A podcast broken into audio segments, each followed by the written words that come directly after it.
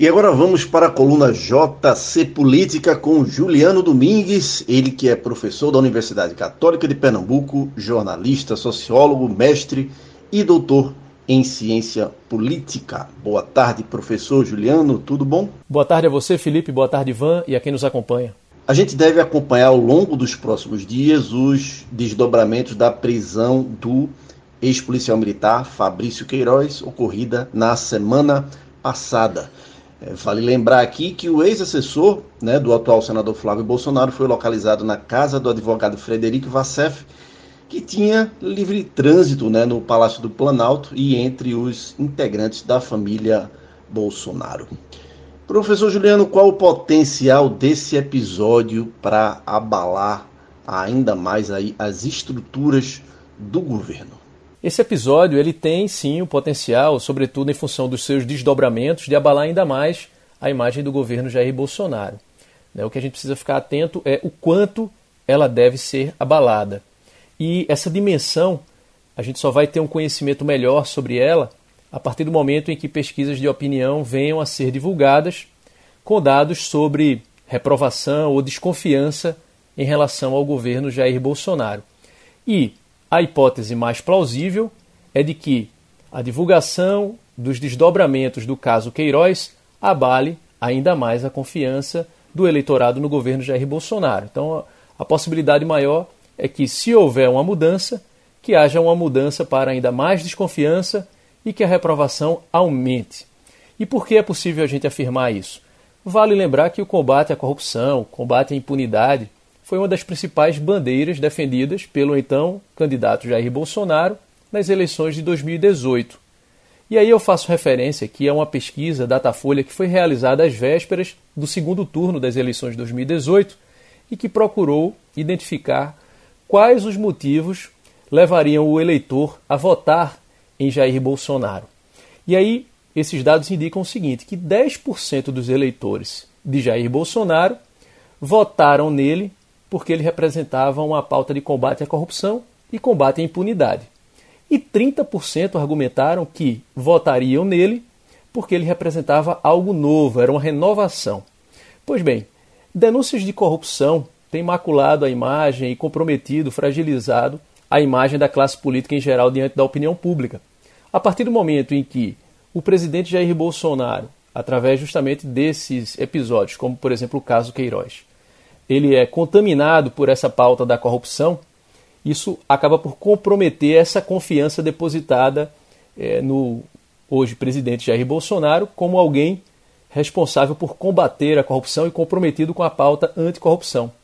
Então, é bem provável que as próximas pesquisas de opinião indiquem um aumento da desconfiança, um aumento da reprovação em relação ao governo, e se isso acontecer, muito provavelmente a variável interveniente aí é o caso Queiroz.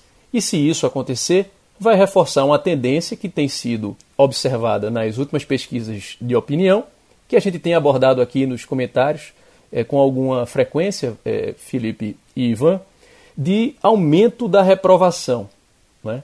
ou aumento da desconfiança, ou então a estabilização da desconfiança e da reprovação em percentuais muito baixos. Isso porque parte do eleitorado, que não é aquele eleitorado tão fiel assim ao presidente Jair Bolsonaro, tem se mostrado insatisfeita e essa parte do eleitorado é uma parte volúvel, né, que tende a abandonar o barco diante de uma insatisfação ou diante de uma desilusão em relação àquele candidato que foi escolhido né, por conta da sua pauta de combate à corrupção e que se vê aí envolvido em acusações de corrupção. Uma pesquisa divulgada na semana passada trouxe dados apontando que a população brasileira não estaria muito disposta a embarcar em aventuras autoritárias. O que diz esses números, professor? Esses números, de uma maneira geral, apresentam um quadro de rejeição a alternativas autoritárias, né, a golpes de uma maneira geral, é isso. É, são números é, do Instituto da Democracia, que é um, é um grupo né, de instituições, entre elas a Federal de Minas Gerais, a Universidade Estadual do Rio de Janeiro, a Universidade de São Paulo, a UFPE também faz parte, o IPEA. Então, é um, um instituto que congrega várias instituições de pesquisa, grupos de pesquisa voltados para mensurar a qualidade da democracia. é, mil pessoas foram ouvidas né, por telefone entre 30 de maio e 5 de junho, e a margem de, a margem de erro é de 3,1 pontos para mais ou para menos. Quais são os dados que eu destaco aqui dessa, dessa pesquisa que ajuda a gente a entender como o cenário se apresenta hoje, sobretudo em relação a esse risco maior ou menor do Brasil contar com o apoio da população quando se trata de alguma alternativa autoritária. E aí, nesse sentido, os números são, de certa forma, é, um alento. Né? O percentual dos que não apoiariam um golpe militar em caso do aumento da criminalidade, que é uma das perguntas, né? quer dizer, diante de um cenário de criminalidade generalizada, você apoiaria uma intervenção militar? Então, esse percentual, ele é, dos que não apoiam, passou de 41% em 2018 para 70% agora. Ou seja, 7 entre 10 brasileiros não apoiam golpe militar em caso de aumento da criminalidade, em caso de criminalidade generalizada. Uma mudança também nesse sentido é observada quando se trata do apoio ou não a uma intervenção militar como forma de combater a corrupção. Isso porque, de uma maneira geral, algumas pessoas entendem que uma solução para o combate à criminalidade ou à corrupção seria os militares no poder. E o que essa pesquisa aponta é que o percentual dos que não apoiariam uma intervenção militar como forma de combater a corrupção também aumentou. Passou de 46% em 2018 para 65% agora. Ou seja, esse é um quadro que indica que a população, de certa forma, ela é, apoia a democracia. O que não quer dizer que as pessoas estão satisfeitas com a democracia. Pelo contrário, né, a pesquisa também mostra que a insatisfação em relação à democracia aumentou. Isso não quer dizer que as pessoas apoiariam intervenções autoritárias, mas há uma insatisfação com a democracia. É isso que os números dizem.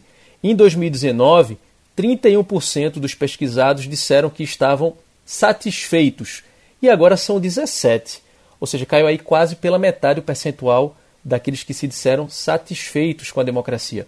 E o que aumentou mesmo foram os muito insatisfeitos. O percentual dos muito insatisfeitos com a democracia passou de 13% para 25%, ou seja, quase dobrou o percentual dos insatisfeitos. Um outro dado aqui para finalizar, é Felipe Ivan, diz respeito à desconfiança em relação ao Congresso e ao Judiciário, um tema que a gente já abordou aqui nas semanas passadas e que essa pesquisa confirma uma tendência apontada também por outras pesquisas. A desconfiança em relação ao Congresso Nacional caiu significativamente, passou de 50% no ano passado, ou seja, metade da população né, desconfiava do Congresso Nacional, para 37% agora. Ou seja, caiu o nível de desconfiança em relação ao Congresso Nacional. O mesmo ocorreu né, em relação ao Judiciário, segundo essa mesma pesquisa do Instituto Democracia. Ou seja, há um aumento da confiança e uma queda da desconfiança em relação ao Judiciário. Isso daí ajuda a gente a entender um pouco essa disputa institucional entre executivo, legislativo e judiciário, e é mais uma pesquisa que reforça a hipótese segundo a qual, nesse embate, o executivo tem levado a pior, o judiciário e o Congresso têm saído fortalecidos. Professor Juliano Domingues, mais uma vez obrigado pela participação aqui no Balanço de Notícias. Um abraço e até semana que vem. Eu que agradeço e aproveito para lembrar aos ouvintes que quem quiser acompanhar a gente, ouvir as, outras, as outras colunas né, das últimas semanas, que acessa lá o, a seção de podcast da Rádio Jornal, ou então procura no Google por julianodomingues.org, ou então acompanha a gente nas redes sociais, no Instagram. Um abraço, até a próxima.